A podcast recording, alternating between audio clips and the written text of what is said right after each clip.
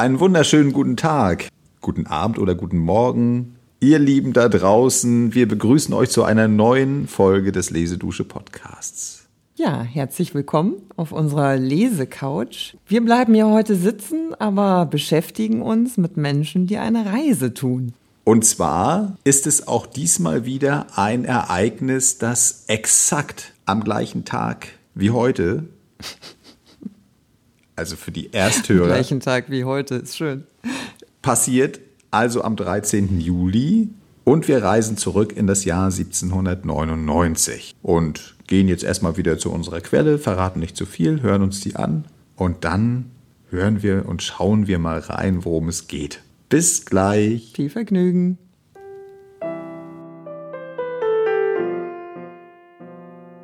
Ein Lebensplan ist, mir fällt die Definition vom Birnkuchen ein, die du einst im Scherze Pannwitzen gabst.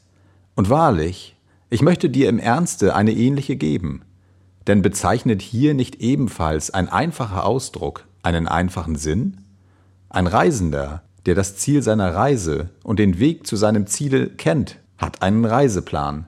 Was der Reiseplan dem Reisenden ist, das ist der Lebensplan dem Menschen. Ohne Reiseplan sich auf die Reise begeben, heißt erwarten, dass der Zufall uns an das Ziel führe, das wir selbst nicht kennen.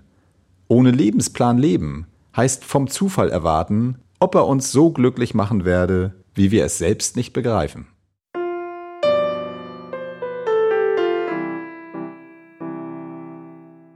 So, da sind wir wieder. Ja, und wir haben gelauscht einem Auszug aus einem Brief von Heinrich von Kleist an seine Halbschwester Ulrike. Und zwar geschrieben im Mai 1799, möchte ich ergänzen. Ein sehr langer Brief. Oh ja, da war er gut drin der Heinrich. Also das ist jetzt ja auch wirklich sehr, sehr gut nachvollziehbar und erhalten, seine Briefkorrespondenz. Und da kann man wirklich viel über sein Innenleben erfahren. Ja, Heinrich war 22 Jahre alt, also trotzdem genügend Energie und Zeit, sich da sehr breit und vielfältig auszudrücken. Und der Hintergrund ist, dass das Jahr 1799 eine entscheidende Weichenstellung in seinem Leben mit sich brachte, weil Heinrich von Kleist, das möchte ich ganz kurz ausführen, stammt aus einer Militärfamilie.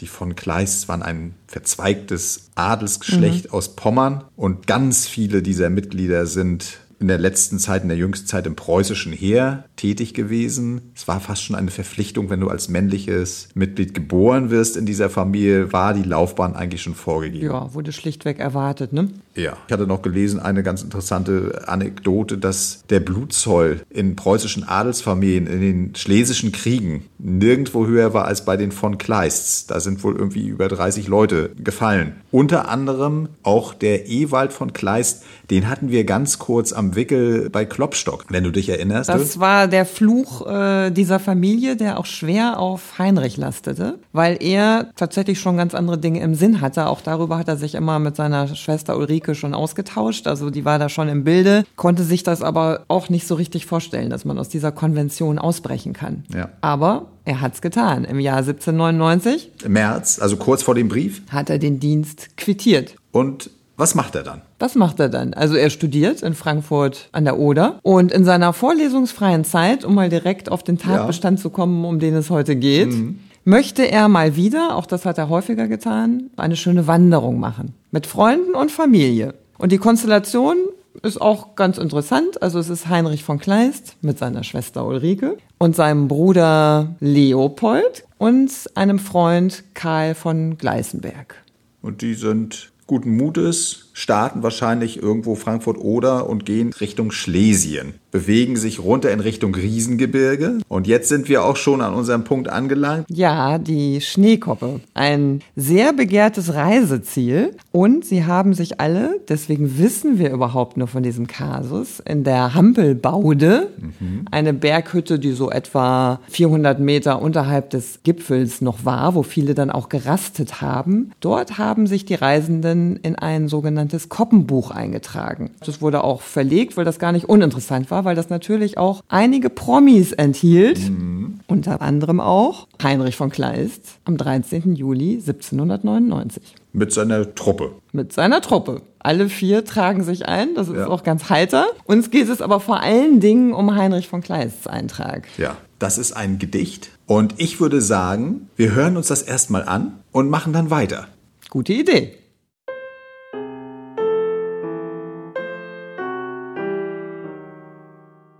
Hymne an die Sonne. Über die Häupter der Riesen, hoch in der Lüfte Meer, trägt mich, Vater der Riesen, dein dreigezackichter Fels. Nebel walten, wie Nachtgestalten, um die Scheitel der Riesen her, und ich erwarte dich, leuchtender. Deinen prächtigen Glanz borge der Finsternis, all erleuchtender Stern. Du der unendlichen Welt, ewiger Herrscher, du des Lebens unversiegbarer Quell, gieße die Strahlen herauf.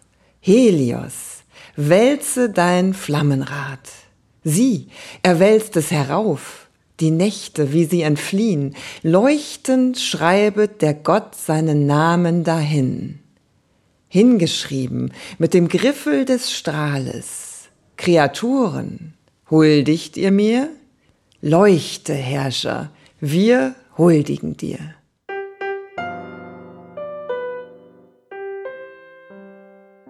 Ja, das ist ja, der Eintrag äh, den gewesen. Ich glaube, er hat es noch unterschrieben. Er schreibt seinen ehemaligen Dienstgrad noch dazu, was schon mal interessant ist. Also er feiert das auch ein bisschen, dass er da raus ist aus der Truppe. Ja, und äh, ich finde, man merkt diesem Gedicht auf jeden Fall schon mal an, was der Grund war, weshalb man gerne auf diese Schneekoppe geht, nämlich um sich den Sonnenaufgang anzugucken. Also es ist ja eine sehr große, feierliche Rede an den Neuanfang des Tages, aber auch des Lebens. Und deswegen hatten wir die Quelle am Anfang ja auch ausgewählt. Also er spürt es ganz klar, sein Lebensweg oder sein Reiseplan durchs Leben. Irgendwie wird das neu gewürfelt. Mhm. Er weiß es wohl auch nicht so richtig, wohin ihn die Reise führt. Und insofern ist das für ihn auch ein großer symbolischer Wert, wie du das eben sagtest, dass er das verbindet mit einem Naturerlebnis. Genau. Jetzt wird es aber noch spannend, weil unsere Recherchen ergeben haben, dass er dieses Gedicht nicht einfach so aus dem FF dort niedergeschrieben hat oder es vielleicht schon vorher irgendwann mhm. mal aufgeschrieben hat, sondern er hat eine Grundlage. Und diese Grundlage stammt von niemand Geringerem als Friedrich Schiller. Es ist sogar eine regelrechte Umdichtung des Gedichtes von Schiller. Mhm. Kleists Fassung heißt Hymne an die Sonne und Schillers Fassung ist Hymne an den Unendlichen. Auch ohne das kennen zu müssen, können wir Folgendes schon mal verraten.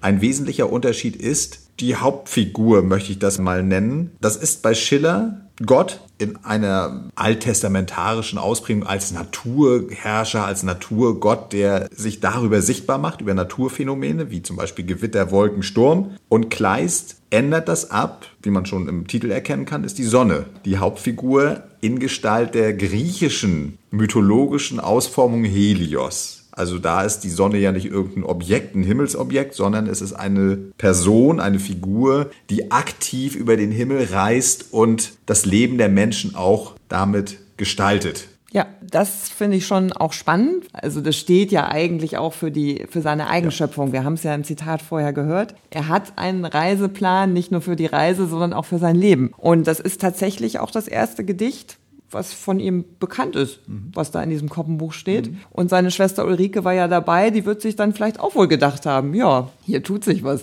Und in der Forschung habe ich dazu gelesen, da wird der Kleister auch mal gerne so als Vertreter natürlich der jüngeren Generation, das ist klar, aber er ist ja manchmal fast schon als Antiklassiker beschrieben worden und doch, mal vorausgesetzt, dass es so ist, dass der sich ganz bewusst davon abgrenzen will und doch nimmt er sich in diesem ersten Versuch einen, zu der Zeit ja dann wirklich mhm. 1799 Top-Klassiker und nimmt sich ein Werk und gestaltet es um. Das ist auch ein Jugendwerk von Schiller, was da er in ganz frühen Jahren geschrieben hat. Da haben wir drüber gesprochen. Das fanden wir ja beide so spannend. Findet er nur den Text gut oder ist es vielleicht auch eine Parallelität im Leben beider Dichter, die uns aufgefallen ist? Und der gemeinsame Nenner beider Leben ist insofern interessant, als beide aus dem Militärdienst fliehen. Dieses Gedicht ist wahrscheinlich 1776, 1777 geschrieben worden. Also in der Zeit, als Schiller in, in, der Militärakademie in Württemberg tätig war und ja in die Laufbahn eines Militärarztes dort vorbereitet wurde. Dann wurde es das erste Mal gedruckt, 1781, 82, in einer Anthologie, die Schiller selbst herausgegeben hat, weil er nirgendwo anders untergekommen ist. Aber interessant ist es, dass er es auch als junger Mensch, der unzufrieden ist, der fühlte sich hineingedrängt in diesen Militärdienst, also das rumort in ihm. Und das war unser Aber Gespräch Thema. Die Interpretation ist ja doch recht unterschiedlich. Also ja. die Parallelität finde ich auch spannend und ja, auch darüber haben wir gesprochen, dass äh, Kleist ja auch schon sein ganzes kurzes Leben lang ein Meister der Inszenierung war. Also es ist ihm durchaus zuzutrauen, dass er diese Idee gefasst hat, er mhm. kannte das Gedicht und dass er sich diesen Gedanken schon mitgenommen hat mhm. oder das vielleicht auch schon für sich so vorbereitet hatte, dass ja. das sein großer Moment wird. Und wenn man das jetzt in Zusammenhang bringen will, könnte man es schon so deuten, dass er bewusst sich gegen die Schicksalshaftigkeit des Lebens wenden will. Vielleicht wollte Schiller das auch, indem er sich eben den strafenden Gott vorgenommen hat. Gut, dann sind wir, glaube ich, auch schon am Ende. Die Reisegruppe geht dann wieder runter, zurück nach Frankfurt-Oder und wir wenden uns jetzt dem Herrn Schiller zu und hören uns einfach seine Hymne nochmal an, mhm. um das so ein bisschen vielleicht auch vergleichen zu können oder aber auch einen schönen Abschluss zu genießen. Also ihr Lieben, vielen Dank für eure Zeit. Hört euch das gleich noch an. Wir freuen uns, dass ihr wieder dabei wart und auf die nächste Episode. Bis dahin, alles Gute. Tschüss.